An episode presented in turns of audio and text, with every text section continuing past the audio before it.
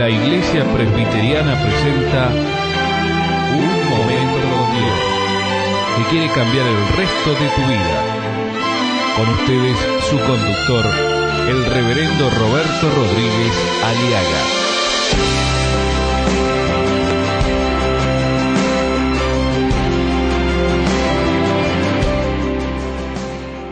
Dice la palabra de Dios en primer libro de Reyes 19, versículo 5, hablando de Elías. Y echándose debajo del enebro se quedó dormido. Y aquí luego un ángel le tocó y le dijo, levántate, come. Entonces él miró y aquí a su cabecera una torta cocida sobre las aguas y una vasija de agua y comió y bebió y volvió a dormirse. Mi amigo, ¿está usted abatida? ¿Abatido? ¿Deprimido? ¿Decepcionado? ¿Desilusionado? ¿Melancólico? ¿Lúgubre? ¿Abatida? ¿Desmoronada? A menudo nuestra fe se cansa. A menudo nuestra fe languidece. A menudo muchas veces llegamos a desalentarnos tanto que llegamos aún a ser tan tímidos que un pequeño obstáculo, que un pequeño problema o una pequeña dificultad nos deprime, nos asusta y nos alteramos. Y a veces estamos tentados a pasar por alto o pasar por alrededor del problema para evitar enfrentarnos con ella. Y a veces queremos y deseamos tomar el camino fácil. ¿Y sabe lo que logramos? Deprimirnos. Lo único que logramos es abatirnos, desmoronarnos o desmoralizarnos. ¿Está usted en esta situación, mi amigo? El profeta Elías, un gran hombre de Dios, usado para un gran avivamiento, cayó en este estado. Mi amigo, no es malo tener dificultades. No es que no vamos a tener problemas. No es que no vamos a tener pruebas. Sí las vamos a tener. Pero esas cosas no están ni deben estar para que nos derriben. No debemos permitir que nos dominen. No debemos permitir que las dificultades sean un obstáculo o una excusa para no hacer la voluntad de Dios. Elías se fue, abandonó, tiró la toalla. ¿Y sabe por qué? Por otro pequeño error que cometemos en la vida, que muchas veces prestamos demasiada atención a todo, a todo lo que nos dicen.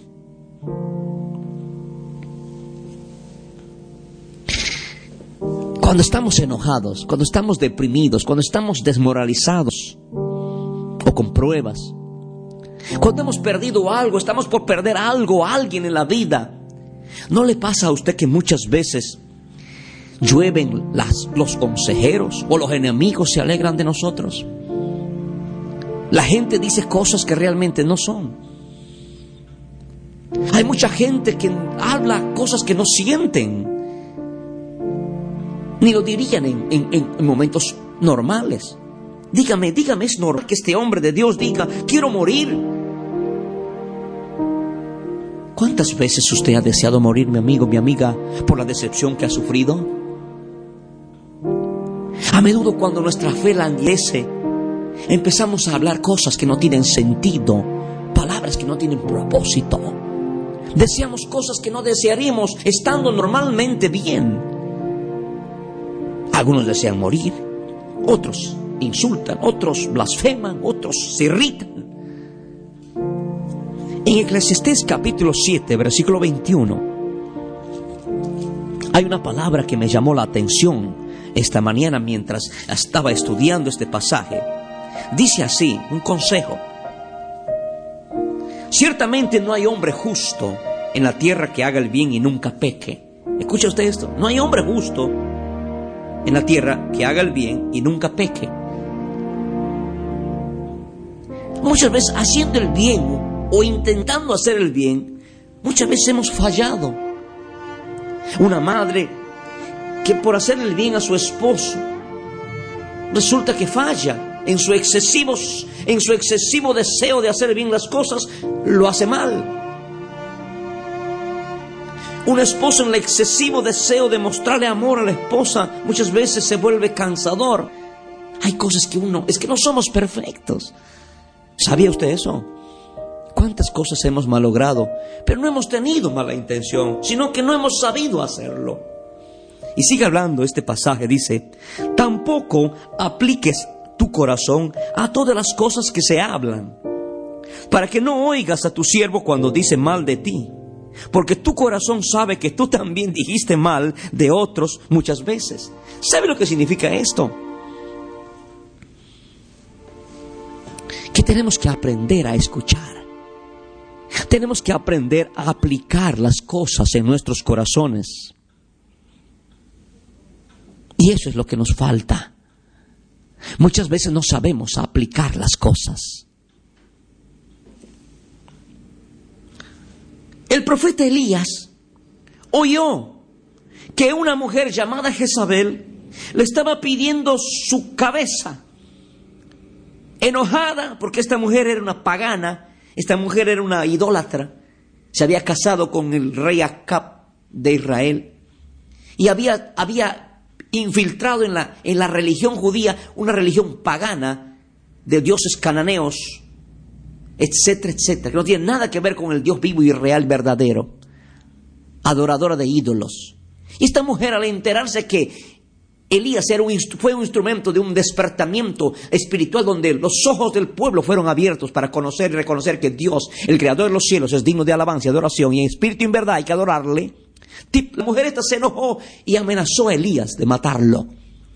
Pero Elías huyó, abandonó, se fue al desierto deseando morirse. ¿Sabe por qué? Porque él estaba cansado, estaba deprimido, desmoralizado, enojado. Y cuando estamos molestos, cuando estamos enojados o con pruebas, nuestros oídos oyen mal. Nuestros oídos oyen pesadamente mal. Oímos cualquier cosa y la gente dice cosas que realmente no siente ni dirían en ocasiones normales. Por eso aprendamos a no escuchar ni aplicar nuestro corazón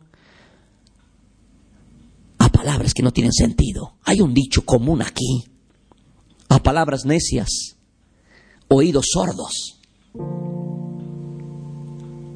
Porque si usted empieza a escuchar en su estado de, abatimiento, en su estado de, decaimiento en que está este momento, si usted empieza a escuchar pálidas, cualquier palabra le puede ofender, mejor escuche lo que le digo, palabras de vida. Jesucristo es tu esperanza. Jesucristo es tu alternativa. Jesucristo es el Señor, el camino, la verdad y la vida. Jesucristo es tu luz y tu salvación. Jesucristo es tu esperanza, mi amigo. Esas son palabras que vale la pena escuchar cuando estamos abatidos, cuando estamos cansados. Él nos dice, no temas ni desmaye tu corazón. Nunca te dejaré, nunca te desampararé. Cuando estamos en los momentos en, dificultades de algún ser querido, por perderlo, por enfermedades. Aunque ande en valle de sombra de muerte, no temeré mal alguno, porque tu vara y tu callado me infundirán aliento. Cuando estamos en necesidad económica, cuando la mesa no hay para comer, tenemos que escuchar palabras como esta. Tú, Señor, aderezas mi mesa delante y en presencia de mis angustiadores. Unges mi cabeza con aceite, mi copa está rebosando. Cuando me han dejado mi padre, mi madre, hay esos momentos que mejor palabra de escuchar, aunque mi padre y mi madre me dejaran con todo el Señor me recogerá. Estas palabras sí valen la pena escuchar, mi amigo. Estas sí son palabras de vida. Oh, cantádmelas otra vez, bellas palabras de vida. Cuando nuestros pecados, cuando lo que hemos hecho nos, nos asusta, cuando nuestra conciencia nos remuerde día y noche por el mal que hicimos, escucha esta palabra, no de condenación ni de culpa, escucha esta palabra que te dice si confesamos nuestros pecados, Él es fiel y justo para perdonarnos y limpiarnos toda maldad. Si escondes tu pecado, te irá mal, pero si lo confiesas y te apartas, hallarás la misericordia de Dios. Ven a Cristo en este momento, háblale tu corazón a Él, acéptale como Salvador, acéptale como tu Dios eterno, tu roca inconmovible que es Cristo Jesús. Dile, Señor, te entrego mi vida. ¿Qué oyen sus oídos? ¿Qué escuchan sus oídos? ¿Qué oyen sus oídos, mi amigo? ¿Por qué no escuchar la palabra de Dios? El que tiene al Hijo tiene la vida y aplique esta palabra a su corazón y créala. Porque el Evangelio es poder de Dios para salvación a todo aquel que cree. Dile Jesús, te entrego mi vida. Y a partir de hoy te pido que abras mis oídos para oírte a ti y escuchar tu palabra. Te recibo y te acepto como Salvador y Señor de mi vida. Y quita y libra mi corazón Libera mi corazón abatido y desmoronado y deprimido y dame tu paz y tu gozo desde ahora y para siempre. Amén. Escuchar nuestros programas ingresando a www.unmomentocondios.com.